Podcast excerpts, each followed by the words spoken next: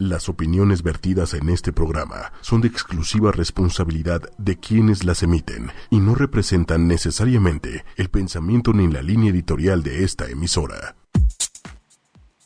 Muy buenas noches, estamos hoy martes 22 de agosto en Mujeres Poderosas. Hoy vamos a tener un programa de puro jazz. Va a estar con nosotros Pavel Loaria de Big Band Infantil y Juvenil en la apuesta por los niños y los jóvenes de México. De México, perdón. Esta Big Band fue creada por Pavel en el 2016 con, en el 2016 con niños y jóvenes de 10 a 21 años de edad. Él es también músico y director de su propia banda que se llama Elástico. Hoy Pavel la idea era que estuviera aquí en la cabina, pero se quedó atorado en el tráfico, que está horrible, porque aparte llovió, este, bueno, ya, ya se imaginarán cómo está de caos, pero bueno, está aquí hoy Emilio con nosotros, que nos viene a acompañar y que también va a hacer algunas preguntas. A Pavel lo vamos a tener vía telefónica, no crean que lo dejamos escapar. Pavel, ¿nos escuchas? ¿Estás ahí? Hola, sí, buenas noches Pati, buenas noches a todo tu auditorio y muchas gracias por tomar la llamada y el tráfico sí es una cosa seria con la lluvia en nuestra ciudad. Pavel, a ver, es que creo que le tienes que bajar a tu música. ¿Tienes música ahí en tu coche? No, no tengo nada de música. Ok, no tiene música. Entonces, a ver, ¿ya me oyes bien? Sí, yo los escucho perfecto. Ah, perfecto, ya te escucho bien, ya te escucho bien. Me tenía que poner estas cositas. Oye, pues mira, este, yo quisiera que, que para empezar, digo, bueno, qué pena que, que, estés ahí atorado, pobre de ti, te tuviste que estacionar, ¿verdad? Para contestar. Sí, así es. Pero bueno, no importa. Este, cuéntanos un poquito, un poquito primero de ti, cómo iniciaste en el mundo de la música. ¿Qué fue lo que te atrajo? Porque yo recuerdo que en alguna ocasión nos platicaste que estabas como dedicado a la fotografía. Así es. Eh, yo comencé estudiando fotografía, hice un diplomado de fotografía en el... Bueno, hago la carrera primero en el Club Fotográfico de México y después hago un diplomado en Cuba. Ajá. Y al regresar yo ya tenía mucha inquietud por la música pero por mi edad todo el mundo me decía que ya estaba muy grande para estudiar música. Yo comencé a estudiar música en la UNAM, en la Facultad ahora de Música Clásica, eh, a los 20 años. Entonces empecé muy grande, pero eh, siempre he sido muy disciplinado y muy estudioso, entonces tenía que elegir entre continuar con la fotografía o dedicarme al 100% a la música en aquel entonces yo estudiaba entre 7 o 8 horas al día para poder alcanzar a mis compañeros en, la facultad. Y bueno, dio resultado. Eh, a los tres años eh, ya puedo empezar a, tener más oportunidades dentro de la música debido a estos estudios. Fui invitado, bueno, tuve primero la, la opción de poder tomar clases con el maestro Francisco Telles, que él daba clases en la Escuela Superior de Música. Me invita a ser parte de una big band de, la Escuela Superior de Música. Después llega el maestro Joe Detien a la UNAM a crear la primer big band de la UNAM. Y empiezo a tomar clases con él y fue cuando me empezó a interesar más el jazz. Yo solo estudiaba música clásica. Entonces fueron mis primeros acercamientos. Después hago audición para entrar a una banda que se llama Big Band Jazz de México. Ajá. Y me quedo y estuve en la Big Band Jazz de México por nueve años. Wow, fue bastante tiempo. Sí, fueron muchos años. Al mismo tiempo que estaba yo en la Big Band Jazz de México, empecé a tocar en otras agrupaciones, acompañando a otros artistas. Me tocó estar con Rayleigh, con Emanuel, con Mijares, con Natalia Lafourcade, con Jimena Saliñana, eh, con el maestro Manzanero, que con él tuve la oportunidad de grabar dos discos con Alex Sintek, con Carlos Cuevas. Eh, después de esto tengo la invitación de irme, soy seleccionado para ir de gira con el maestro Paquito de Rivera. Wow. Y me voy con él, es cuando ya decido yo salirme de la Big Band de México. Eh, después de esto tengo la oportunidad de ir con algunos músicos del Lincoln Center de Winton Marsalis, también de gira.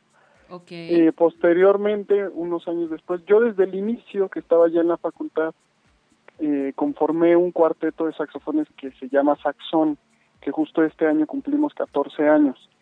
Y fuimos el año pasado eh, invitados a presentarnos en el Carnegie Hall de Nueva York. Somos el primer cuarteto de Latinoamérica en presentarnos en este recinto tan importante. Wow. Eh, ya la próxima semana presentamos nuestro cuarto disco. Tenemos por ahí otro disco con el maestro Horacio Franco, con el director de Berkeley, que es Oscar Stañaro, con una cantante de ópera de Nueva York. Ese cuarteto de saxofones está enfocado todavía a la música clásica. Eh, al regresar, ah, bueno, el maestro Winton Marsalis me, me apoyan para poderme ir a hacer un diplomado a Juilliard, donde tuve de profesor a Paul Metzila y al maestro Joe Temperley, quien lamentablemente falleció el año pasado. Joe Temperley fue el baritonista de Duke Ellington, tocó con Mingus, tocó con muchísimos eh, músicos muy importantes dentro de la escena del jazz, siendo él también un ícono del saxofón barítono. Y a mi regreso a México, el año pasado justamente eh, decido crear y conformar la primer Big Band infantil y juvenil en nuestro país. Ok. Y esto fue en abril del año pasado. O sea, tienes poco menos de un año con la banda. Sí, ah, bueno, un poquito más, porque esto fue abril del año pasado y ahorita estamos ya en agosto. Es verdad. Oye, ¿y, ¿y por qué? ¿Qué es lo que te llevó a trabajar con niños? Ah, pues justo estando en Juilliard, eh, mi maestro, eh, Joe Temperley, me comentaba la importancia de acercar a los niños desde temprana edad, tanto a la música clásica como al jazz. Estando allá me muestran las big bands que tienen tanto en Juilliard como en diferentes partes de Nueva York y en otros estados de, de Estados Unidos, vale la redundancia. Y empiezo a ver el trabajo con los chicos y me sorprendió eh, tengo un amigo que es el primer trombón de la Lincoln Center, que se llama Vincent Garner, y él me invita a escuchar a los chicos que él estaba dirigiendo en una Big Band infantil y juvenil. Y quedé sorprendido. Entonces, eh, al regresar a México, justo ellos me decían, intenta hacer algo así en México. Al, en el momento que yo regreso a México, creí que ya existían Big Bands en nuestro país. Y no había nada no había ninguna. Lamentablemente también la poca información nos ha hecho creer que hay unas cosas que no son. Esto lo digo porque justo mucha gente cuando yo empecé a hacer la Big Bang me decían es que ya hay. Entonces yo iba y buscaba, me encontré en Valle de Bravo, por ejemplo, una cosa que se llaman híbridos, que es la mezcla de una banda sinfónica con una orquesta sinfónica. Ah, Es muy diferente una Big Band. Creo que eso es algo que les voy a platicar un poquito. Eh, una orquesta sinfónica está conformada tanto por cinco familias, ¿no? Tenemos, eh, perdón, por cuatro familias. Tenemos las cuerdas, tenemos los alientos madera, los alientos metal y las percusiones. Ok. eso es una orquesta sinfónica. Después tenemos una banda sinfónica. Las bandas sinfónicas tienen alientos madera y alientos metal junto a las percusiones. La diferencia de esto, las bandas sinfónicas, es que las bandas sinfónicas sí tienen de instrumentos principales el oboe, el fagot, el corno inglés, eh, la flauta transversa, los clarinetes, sí hay saxofones, sí hay trombones, hay tubas, y bueno, etcétera, ¿no? Y una big band no tiene ni cuerdas, ni oboe, ni fagot, ninguno de estos instrumentos. En una big band se tienen cinco saxofones y obligatoriamente tienen que ser dos altos, dos tenores y un saxofón barítono. Si tú no tienes para iniciar estos cinco saxofones, tú no tienes una Big Band. Después tienes que tener cuatro trombones. De esos cuatro trombones son tres trombones tenores y un trombón bajo. Y después cuatro o cinco trompetas. Tú puedes decidir. Y en la base tienes que tener un piano, un bajo, una guitarra, la batería y si gustas una voz, que justo yo tengo todos estos instrumentos y el cantante en la Big Band. Por eso es que somos la primera Big Band infantil y juvenil. Son muchas cosas, qué impresionante, son muchísimos requerimientos. ¿Cómo fue que le hiciste para juntar a estos chicos? ¿Dónde los buscaste? Eh, ¿cómo, ¿Cómo hiciste tú esta convocatoria? Porque efectivamente, como bien dices, aquí eh, no existe, o sea, yo tampoco sabía que existiera algo así. Y generalmente los chavos están como orientados a otro tipo de música. Exactamente. Bueno, el primer paso para acercarme a ellos fue, yo ya tenía alumnos este, en clases particulares, entonces con algunos empecé a pasar la voz para que a su vez se corriera la voz y pudieran llamar a otros chicos. Me acerqué también al maestro Julio César Díaz Flores, quien es un gran amigo y le mando un fuerte abrazo. Él es maestro de en la facultad, la UNAM es una maravilla y la UNAM tiene eh, una parte que se llama SIM. El SIM es el Centro de Iniciación Musical. El maestro César da saxofón en el SIM, en la facultad. Y esto está enfocado solo a niños entre 6 y 17, 18 años más o menos. Wow. Entonces, hablé con él, le platiqué el proyecto, le pareció magnífico porque él había hecho la maestría en Canadá, entonces también ya le había tocado ver otras cosas y me apoyó mucho. Hasta la fecha él sigue enviándome de sus alumnos pequeños, los que vayan un poco más avanzados, se vienen conmigo para que estén estudiando tanto música clásica con él como jazz conmigo. Oye, pues qué padre, qué ayudadota te dio, porque sí, está bien difícil.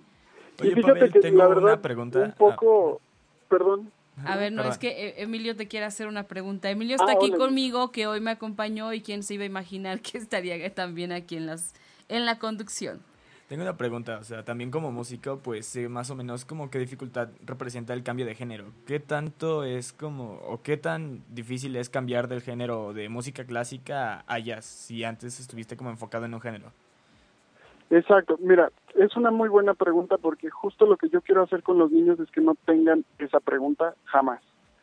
Eh, lamentablemente en nuestro país se divide mucho, o sea, en, la facultad, en el conservatorio, en la superior y en la OLIN, si solamente puedes tocar o música clásica o solamente puedes tocar jazz.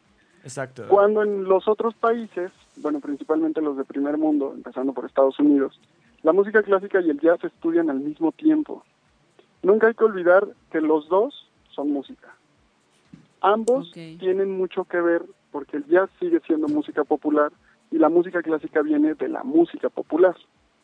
A pesar de que se fue dividiendo, bueno, etcétera, nos podríamos seguir una charla muy larga por eso. La cuestión es que sí, efectivamente, los que comenzamos con una técnica clásica, el pasarnos al jazz no es tan fácil, sí nos ha costado más trabajo. En mi caso yo tuve que un poco decidir enfocarme más a alguna de las dos hasta que empecé a tomar clases con músicos norteamericanos desde hace 10 años. Y fue que me empezaron a enseñar bien. Lamentablemente, como siempre lo digo, creo que México tiene este problema, ¿no? Lo que decíamos ahorita del maestro César, que fue el único que me ayudó, es algo que a mí me sorprendió al regresar a México, que seguimos en, no no puede no podemos trabajar en equipo y es algo que yo estoy mostrando con la Big Bang que sí se puede y que sí podemos cambiar estas teorías que son muy viejitas, que la verdad ya no sirven para nada. Entonces la idea es, vamos a hacer cosas nuevas juntos, o sea, sí se necesita apoyo. En este caso yo la verdad lo estoy haciendo solo. Los chicos yo no les cobro ningún peso, es completamente gratis.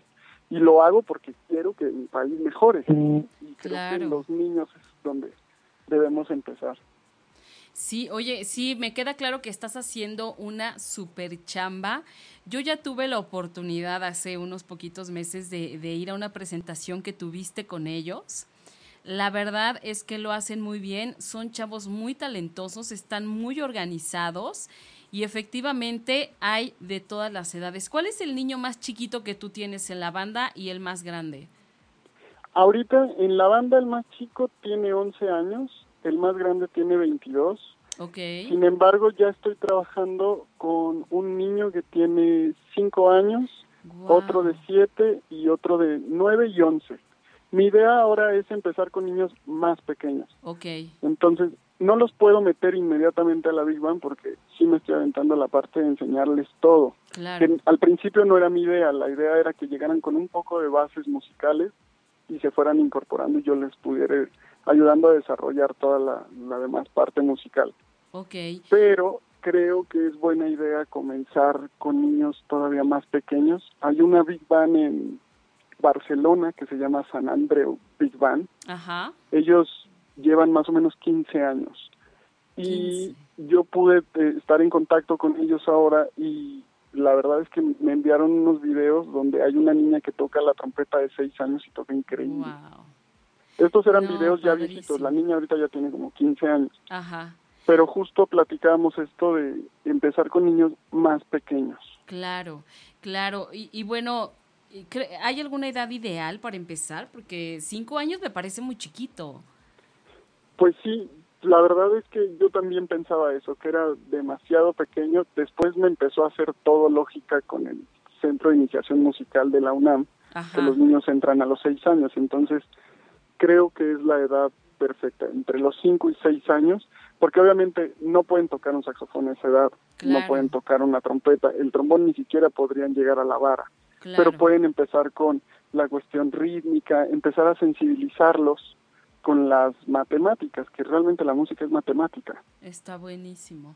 Oye, y a ver, yo la vez que los fui a ver, estaban ahí los papás de los chavitos. ¿Cómo manejas tú esta mecánica? Porque son muchos niños los que tienes en la banda. ¿Cómo haces para, para que de pronto todos los papás puedan estar de acuerdo contigo? Ah, bueno, aquí creo que voy a, yo soy muy sincero y prefiero contarles toda la verdad. Siempre en la parte de la Big Bang yo tengo mucho contacto con los papás, estamos todo el tiempo en contacto, tenemos un chat donde están solo los chicos y uno donde estoy solo yo con los papás. Ok, Entonces, uno de los puntos más importantes y necesarios para poder ser parte de esta Big Bang es el respeto, el compromiso al horario, el respeto entre sus compañeros, el compromiso a estudiar y si no se puede con estos, no pueden ser parte de la Big Bang. Yo no dejo que digan groserías, no dejo que se lleven pesado, no hay uno que toque mejor que otro, todos somos iguales claro. todos vamos aprendiendo igual, porque si no empezamos a hacer competencia, y yo no estoy de acuerdo en las competencias musicales. Claro. Eh, creo que todos podemos ayudarnos y podemos hacerlo de una manera mucho más sana. En el caso de los papás, eh, como los niños tienen su playera de la Big Band, tienen sus arreglos de la Big Band, tienen sus atriles de la Big Band, el lugar de ensayo, eh, los lugares donde nos transportamos, y todo eso lo pago yo. Yo no dejo que lo paguen los papás porque si no se vuelve una cooperativa. Ok. Y entonces sí empezaría esto que justo me estás preguntando de cómo le haces para ponerse de acuerdo. No nos ponemos de acuerdo. Yo les digo qué es lo que vamos a hacer y lo hacemos. Está maravilloso. Lamentablemente sí es muy difícil. Es como en una primaria, ¿no? Si fuera como, vamos a ponernos de acuerdo cuánto van a pagar No, todos por la colegiatura. No, no. Sería imposible, sería imposible. Nunca, si a veces entre dos no te puedes poner de acuerdo. Imagínate. Tengo una Entonces, por eso es que también yo asumo todos los gastos para que no sea de, oye, pero yo puse tanto, yo pu-". no, aquí yo todo lo pongo y ellos lo que tienen que poner es su compromiso y su respeto. Mira, buen punto. Tengo una duda. Oye, ¿tú qué piensas acerca del apoyo que tiene la escena musical mexicana? O sea, cuando un músico nacional quiere como exponer no tiene el apoyo de nadie, pero cuando viene un extranjero sacan el cobre y le dan todo y como que hasta el propio gobierno apoya al extranjero en vez de los proyectos nacionales que están surgiendo.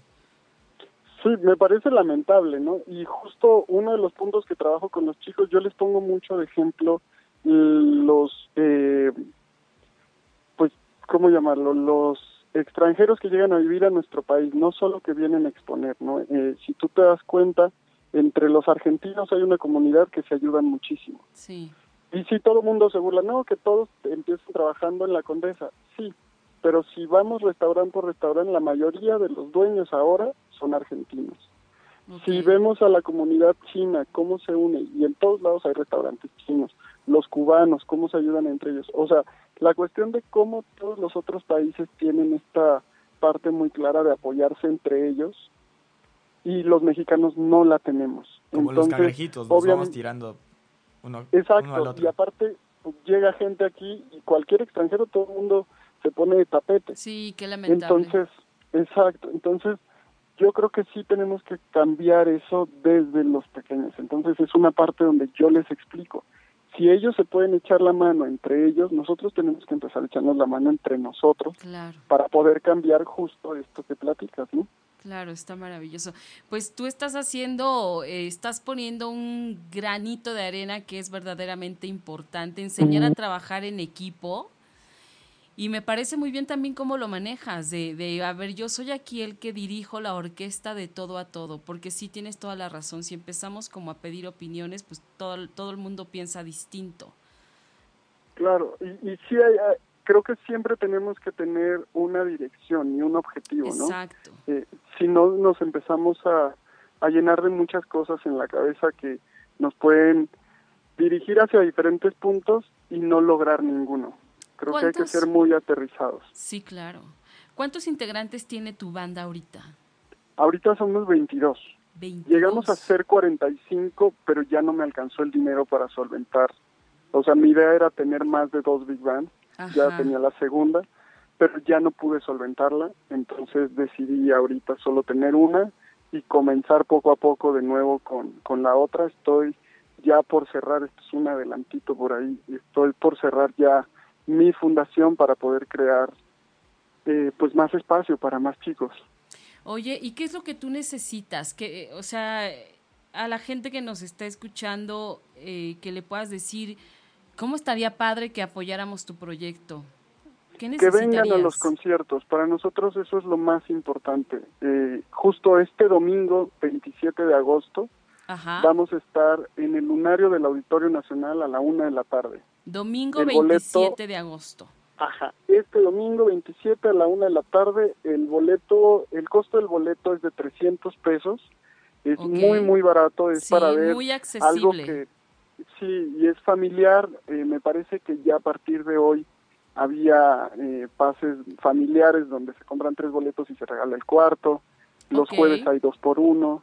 Ah, Entonces, la idea es que, que la gente se acerque y sobre todo que acerquen a los niños y a los jóvenes, porque ya nos pasó en, en conciertos pasados que llegan los niños, ven a los otros niños y dicen, yo quiero estar allá arriba y ahora ya tenemos nuevos niños que se están subiendo al escenario.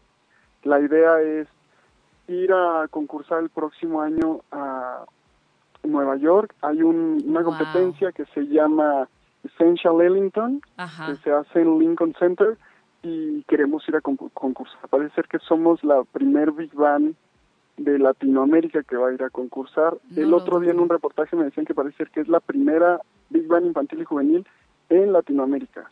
Entonces, siendo mexicanos, tenemos que apoyarnos y hacerlo desde aquí, que no nos pase lo que le pasó a Camarena, que se tuvo que ir y después dijeron, sí, el mexicano inventó la tele a color, pero no estaba en México. Exactamente. Oye, pues, a ver, vamos a repetir para que a la gente no se le olvide. Domingo 27 de agosto a la una, de, la tarde, en el lunario del Auditorio Nacional. El boleto cuesta 300 pesos. El evento es absolutamente familiar. ¿Cuánto dura más o menos este evento? Una hora, hora quince más o menos. Una hora, hora quince. No, pues Para pues porque hay examen la próxima semana acerca de eso, ¿eh? Les ah. vamos a hacer examen, exactamente. Vamos a preguntar cuáles, cuáles tocaron. ¿Cuál fue el repertorio? Oye, ¿y los niños que están, que conforman tu banda, de dónde vienen? ¿Vienen eh, como, de qué partes, de qué colonias? ¿Todos son de la Ciudad de México? ¿O cómo le haces con esta parte también de los ensayos? Porque también eso es bien importante. De, ustedes ensayan por muchas horas. Exacto. Nosotros, justo por la distancia de los chicos, nos estamos juntando ahorita solo los domingos hay ocasiones como esta que nos vamos a presentar en el lunario, que hacemos todos el esfuerzo por juntarnos un jueves, un sábado y continuamos con los domingos. Esto del esfuerzo es muchísimo porque, por ejemplo, tengo tres chicos que vienen todos los domingos desde Toluca. Tengo otro niño que se llama Daniel, que es uno de los más chicos, el más chico, toca la trompeta, él viene de un pueblo adelante de Texcoco, él hace cuatro horas de camino cada domingo para llegar al ensayo. Tengo otro chico de la batería, el que tiene 22 años, Martín. Él ha venido cada domingo desde Chilpancingo Guerrero, ensaya y se regresa a su pueblo. Entonces creo que esto es la mejor muestra de si quiero hacer algo, lo hago. O sea, porque mucha gente, me tocaron alumnos que, que sí tuve que decir, no, le están quitando el espacio a alguien más, no pueden estar aquí, porque había unos que me decían, es que tengo que ir al catecismo Ajá. Entonces es, ok, y el otro se está parando a las 4 de la mañana para Claro. venir desde Chilpancingo. Entonces el esfuerzo de algunos es el que hay que valorar y esos mexicanos son a los que yo quiero empujar y quiero impulsar. Creo que es muy importante que les cuente, este año ya pude mandar a uno de nuestros primeros chicos de saxofón, se fue hace dos semanas a París a hacer el examen para el conservatorio en Burdeos. Órale. Y tenemos otro chico que tocaba la guitarra también y él se fue ya a Berkeley, al Five Weeks en Boston. Entonces la idea es esa, seguir eh, eh, exportando chicos talentosos para que puedan estar en, en universidades de primer nivel y Muy que bueno. en el momento que quieran regresar al país regresen con estudios magníficos. Claro. Y sobre todo que estén demostrando que en México tenemos muchísimos chicos talentosos. No, es una, y aparte es una gran oportunidad, porque no cualquiera le apuesta nada más porque sí, como tú, por ejemplo, o sea, tú le estás ahí invirtiendo una buena cantidad de dinero, de energía, de tiempo, de muchas cosas, Pavel. Entonces también tu pasión por la música y por impulsar el talento mexicano es muy grande. Sí, creo que lo más importante, digo, todo se mueve en dinero, no, no voy a mentir, ¿no? Todos tenemos que pagar renta, tenemos que Claro. pagar agua, tenemos que pagar gasolina. Pero la verdad creo que sí hay una cosa más importante individualmente pensándolo, que es el tiempo. Sí. Eh, tú el dinero te lo puedes gastar y te puedes volver a ganar mucho dinero, pero el tiempo no lo puedes recuperar jamás. Exacto. Creo que el tiempo invertido en tus proyectos y en cosas que realmente tú creas es lo que mejor puedes hacer. O al menos eso me dijo mi mamá. Entonces, yo ya les Hazle pues, caso a tu mamá. Las mamás siempre tenemos la razón. Oye, pero a ver, ahora cuéntanos un poquito de ti, porque aparte de todo esto maravilloso que haces con la Big Band, tú también tienes un trío de jazz. Ajá, tengo un trío de jazz, tengo el cuarteto de saxofones del que les platiqué, Saxón, Ajá. Tengo un quinteto que se llama Elástico, donde hay todas las piezas, tanto la música como eh, las letras, las hice yo. Ese fue un proyecto que se me ocurrió hacer después de haber estado tocando con tanta gente, ponerle elástico por los géneros. Y Ah, ok. decidí grabar solamente el disco, invité a varios amigos, entre ellos a Aaron Cruz, que es un bajista y contrabajista de nuestro país, muy importante en la escena tanto del jazz como el rock. Ajá. Y al grabar este disco, y la mayoría de los músicos me dijeron, oye, está buenísimo, mejor sigamos con el proyecto. Y ahora Elástico está cumpliendo ya tres años, vamos por el segundo disco. Y se volvió más elástico porque ahora está Pablo Monk, que es un argentino justo en la voz, está Rafa Monge, que es un chico de Costa Rica en el bajo, eh, está Martín, que es de Chilpancingo, que además es justo estos chavos que empezaron con la Big Band, empiezan a, a salir ya al mundo real, a la música también, profesional. Entonces trato de irlos jalando e involucrando nuevos proyectos. Ok. Y con Elástico esto es lo que hacemos. Maravilloso. Oye, Pavel, a ver, de la lista que me mandaste de canciones, eh, hay, ¿cuál, es, ¿cuál es una que tocan ustedes como elástico? Para ponerla ahorita y que toda la gente conozca algo de tu música también. Ah, muchas gracias. Pero te mandé de la Big Bang, creo. Es que me faltó decirles eso. Vamos a Ah, estrenar este domingo el primer EP de la primer Big Bang infantil y juvenil en México. ¡Qué maravilla! Entonces- Estreno. Sí, nos metí, decidí meter a los chicos al estudio de grabación. ¡Qué padre! Para ellos también como experiencia ir pues metiéndose a un estudio profesional Claro, y decidimos hacer este primer disco. Pues entonces escuchemos algo de la Big Band, de los niños. Eh, ¿Cuál, cuál este vamos a poner? Creo que sería importante la primer pieza que es justo la más emblemática en dentro del, del género porque es la pieza con la que la gente se acerca más al jazz, que es La Pantera Rosa. La Pantera Rosa. Panther. Perfecto, entonces vamos a escucharla. Pavel, no te nos vayas, por favor. Sí, claro.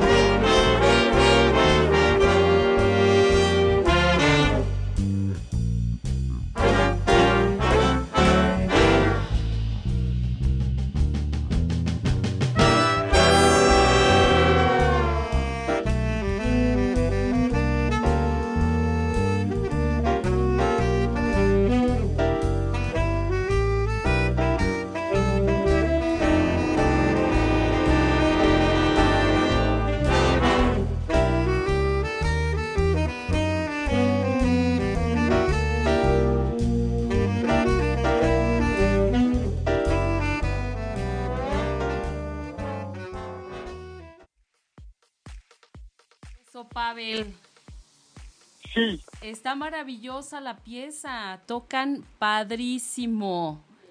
Muchas gracias. Este, para la gente que está en el Facebook Live y que me empezaron a escribir que no se escucha, sí me dicen de aquí de la estación que es muy probable que no se escuche.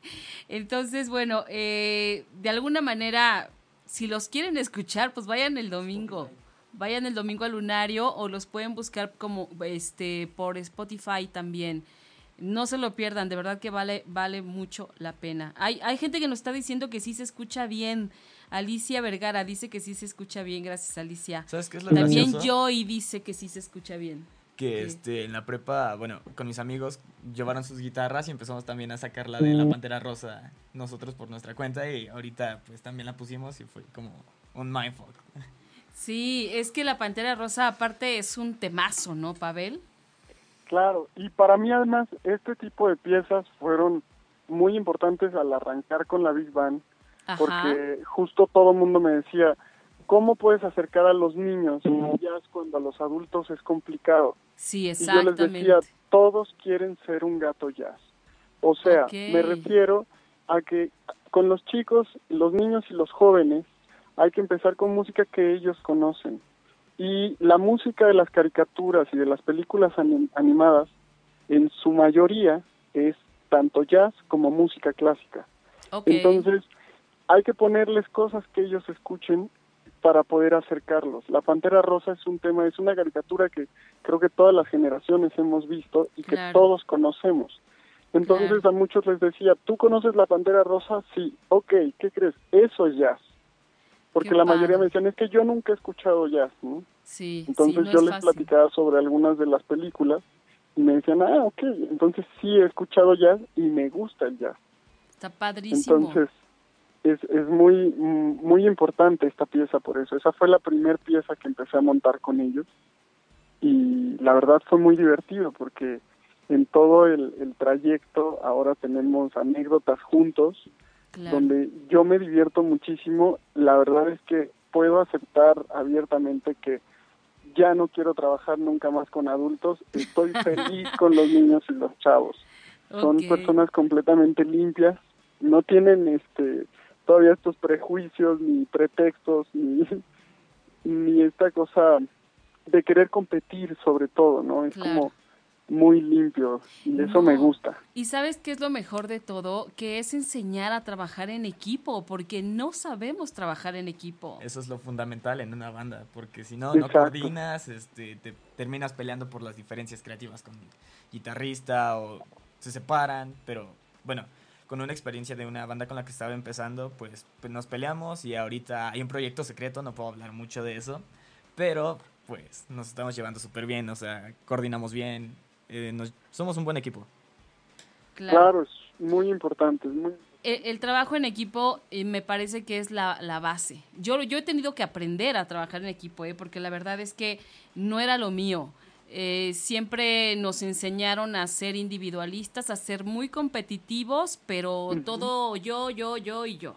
Cuando aprendes a trabajar en equipo y te das cuenta que los resultados en equipo son más grandes y mejores, ya te empieza a gustar y empiezas a verlo de otra manera y empiezas a querer que todo el mundo entienda que trabajar en equipo es la única forma de llegar más lejos. claro. sin sin romperte la, la cara, ¿no? Porque cuando trabajas solo, hijo, bueno, dejas la mitad de la vida ahí. Este, Pavel, a mí me queda muy claro, bueno, más bien no, no me queda claro cuál es tu, tu pasión, porque tu, o sea, yo puedo pensar que tu pasión es el jazz, que tu pasión son los niños, que tu pasión es México, que tu pasión es el trabajo. ¿Cuál es tu pasión realmente? Pues mira, tengo un- ahí hay una cosa que sobraba lo del trabajo porque siempre he pensado Ajá. que pues nunca he trabajado, me pagan por hacer lo que me gusta. Wow. Entonces, pues la verdad no tengo no tengo horarios específicos, no no no sé eso de trabajar no no se me antoja porque todo el mundo se queja mucho del trabajo. Entonces mejor no lo hago y sigo tocando y estando con mis alumnos y sigo creciendo y sigo disfrutándolo mucho.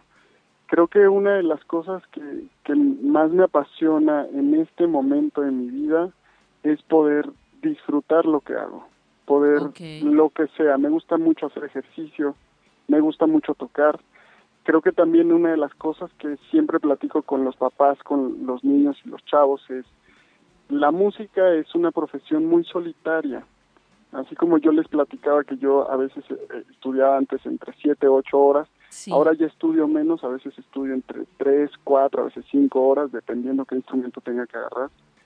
Y, y la verdad es que también he aprendido a, a- a- a aceptarme, a aguantarme, Claro. y eso me gusta mucho, ¿no? A veces creo que el, el gran problema es que uno no sabe estar con uno mismo, ¿no? Exactamente. Siempre estás tratando de agarrarte de otros lados. Y es algo que a mí, ahora, a mis 35 años, me, me apasiona mucho. ¿Tienes 35? Tengo 35. Pues sí. te ves mucho más joven. Oye, Pavel. Ay, muchas gracias. No, entonces, regrésenle y bórrenle. Tengo 25. Oye, Pavel, y este, ¿qué le recomiendas a las personas como que siempre han querido tocar un instrumento, pero a la vez como que les da miedo porque creen que no va a tener, no van a tener la paciencia suficiente? O sea, ¿cuál es como la clave del poder tocar un instrumento? Yo creo que lo primero tiene que ser que realmente te guste, porque el, no sé, he visto mucho que es como, tienes que ser abogado, ¿no? Y tenemos un millón de abogados frustrados porque no quieren ser abogados. Claro. Eh, tienes que ser futbolista porque yo no pude ser futbolista y lo tienes que lograr y no logran serlo. Eh, creo que el gran problema es, más bien, lo que uno tiene que hacer es lo que le guste, lo que te apasione, ¿no? Como decía Pati ahorita, creo que tienes que empezar por ahí y después ser muy claro que nada es fácil, la disciplina es eh, lo que te va a ayudar a, a llegar más lejos, Claro. Eh, el estar muy claro que si yo quiero tocar la trompeta y solo estudio una hora al día, pues empiezo a sumar horas y a diferencia del que esté estudiando cuatro horas al día, pues hacemos sumas y definitivamente tú vas a ir más lento. O si solamente Exacto. estudio una vez a la semana, sumas horas y van a ser cuatro horas al mes, ¿no? Cuando otro va a estar estudiando alrededor de 80 horas. Entonces. La, la diferencia es, por eso platico tanto del tiempo, cómo aprovechas tú tu tiempo. A mí, la primera vez que conocí a Winton Marsalis, que es el trompetista y director de, de Lincoln Center Orchestra en Nueva York, Winton me decía que qué hacía yo en las mañanas, a qué hora empezaba yo a estudiar. Y yo le decía que yo comenzaba a las nueve de la mañana. Ok. Y entonces él me decía que ya había perdido mucho tiempo. Él comentaba, e incluso hay unos libros donde él platica eso también, y me decía es que yo empiezo a estudiar a las 5 de la mañana notas largas, No, bueno. porque si no después ya, ya no hay tiempo. Entonces él fue uno de los que me enseñó mucho la parte de cómo puede uno desperdiciar su tiempo, ¿no? Entonces, Claro. si lo pensamos ahora, bueno, antes no había, pero ahora con las redes sociales, eh, en Facebook, cuando menos te das cuenta ya perdiste 45 minutos, si no es que más, Uf, no, bueno. Sin darte cuenta, fácil, sin darte una cuenta. hora, sin darte cuenta. Exacto. Sí, Entonces, creo que uno tiene que organizar bien su tiempo, porque como les platicaba, es lo único que no vas a recuperar jamás. Exactamente. Oye, ¿y cómo manejas justamente esto con los chicos? Porque los ves una vez a la semana, ensayan solo los domingos. Ellos obviamente tienen la tarea de ensayar en, su, en sus casas, me imagino. Sí, ¿Les pones algún tiempo, algún límite, como si estuvieran cumpliendo con una clase cada cuánto? Sí, algunos de ellos siguen viniendo conmigo a clases particulares tres veces a la semana, dos veces a la semana. Eh, yo les organizo ensayos de sección, entonces los ensayos de sección es, hoy nos vamos a ver solo los saxofones, el Ah, miércoles nos vamos a ver solo las trompetas, y así vamos haciendo los ensayos de sección. Entonces, es muy complicado porque, como te platicaba, algunos vienen de Toluca, otros de Texcoco, eh, Martín que ya viene de Chilpancingo, pero ya está intentando quedarse aquí en la ciudad. Tengo otros niños que vienen de Ciudad Mesa, otros que vienen de San Ángel, eh, de la del Valle, o sea, también vienen de mu- muchos lugares diferentes, que eso me encanta porque son muy diferentes. Es diversa, tu, tu, Es muy diversa. tus niños son Y- diversos, sí. Exacto, entonces está muy padre porque se juntan niveles tanto culturales eh, como eh, económicos en un mismo lugar unidos por un género que me apasiona, que es el jazz.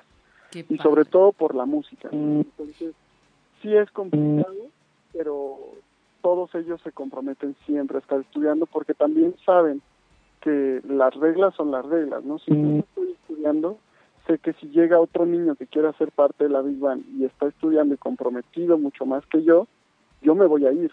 Claro. Porque se le da el espacio al que se compromete a las reglas que hacemos en la Big Bang. Exacto. La palabra compromiso y disciplina creo que son fundamentales en este caso.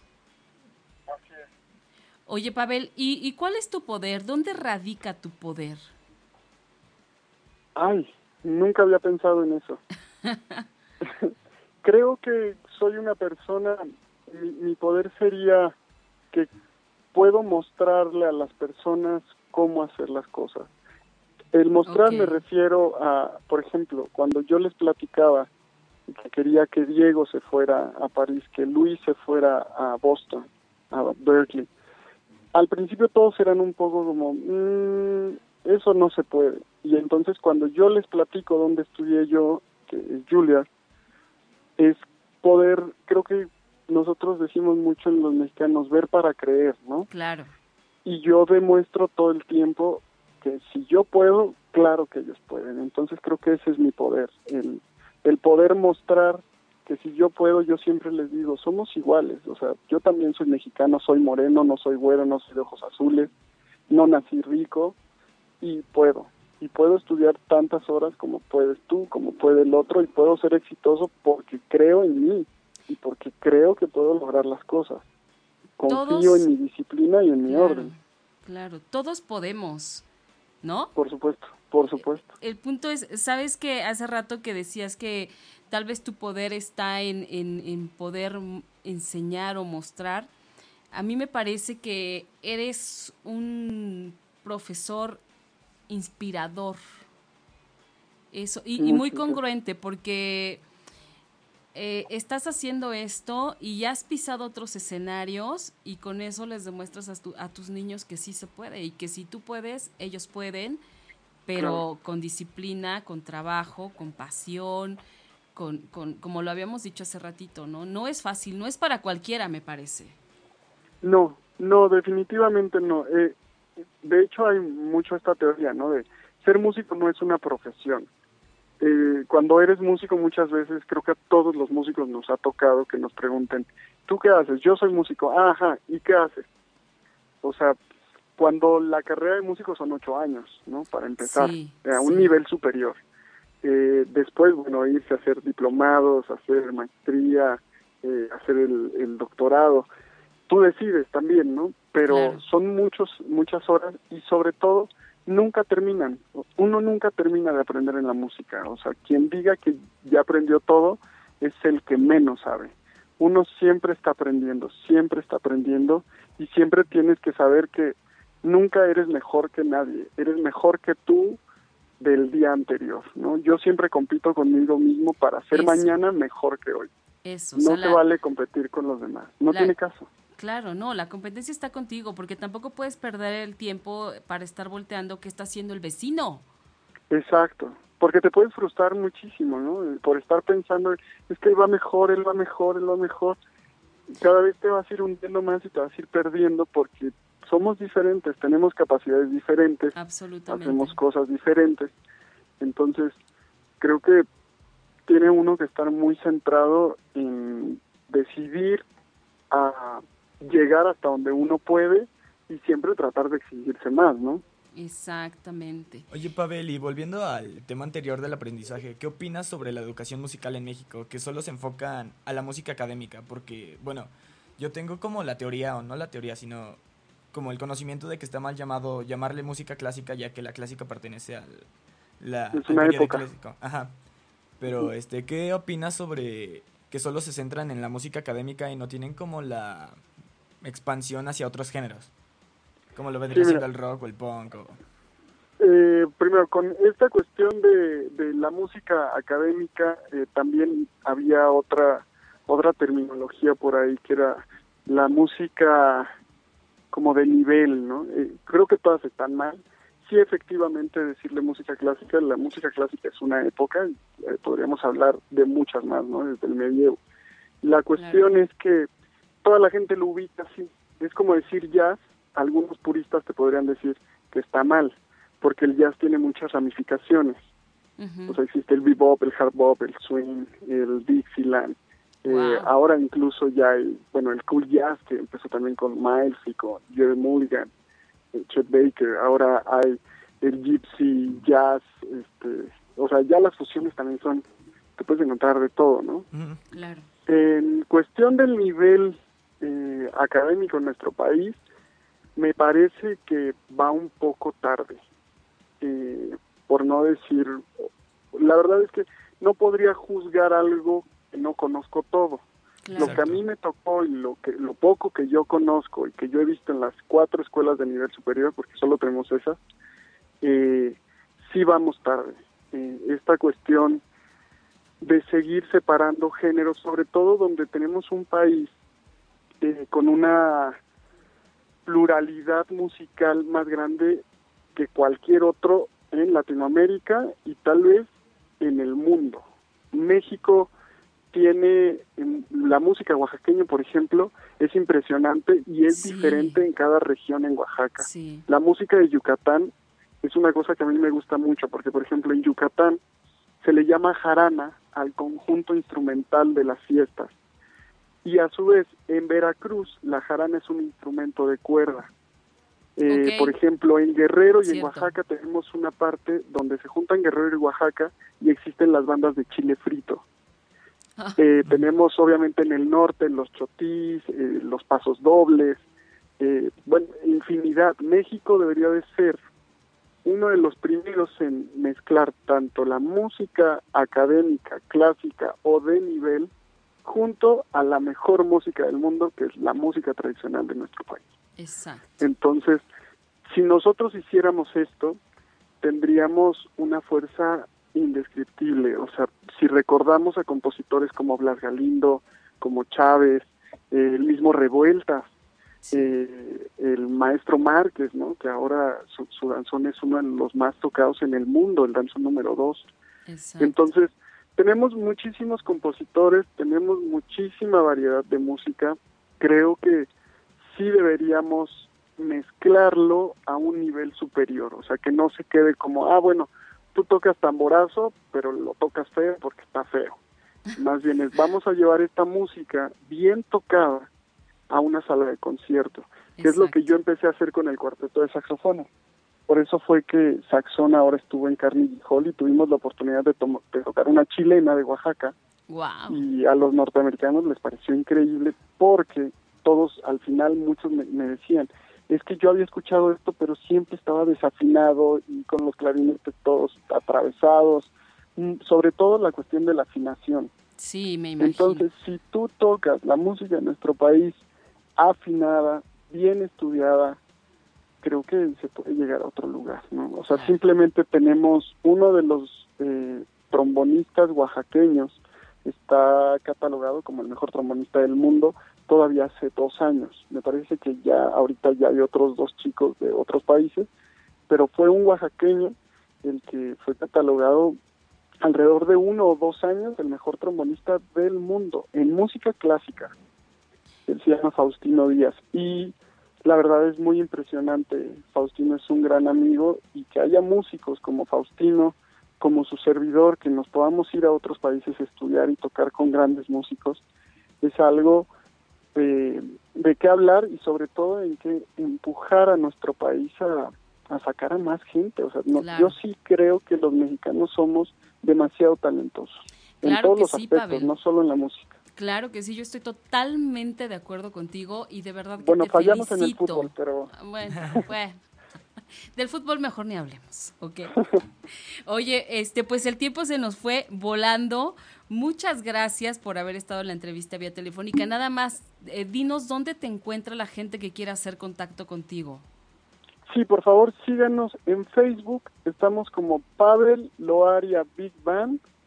En Twitter estamos como arroba Pavel Loaria. En Instagram también Pavel Loaria y nos vemos el domingo, este domingo, este domingo 27 a la una de la tarde en el lunario del Auditorio Nacional a la una de la tarde.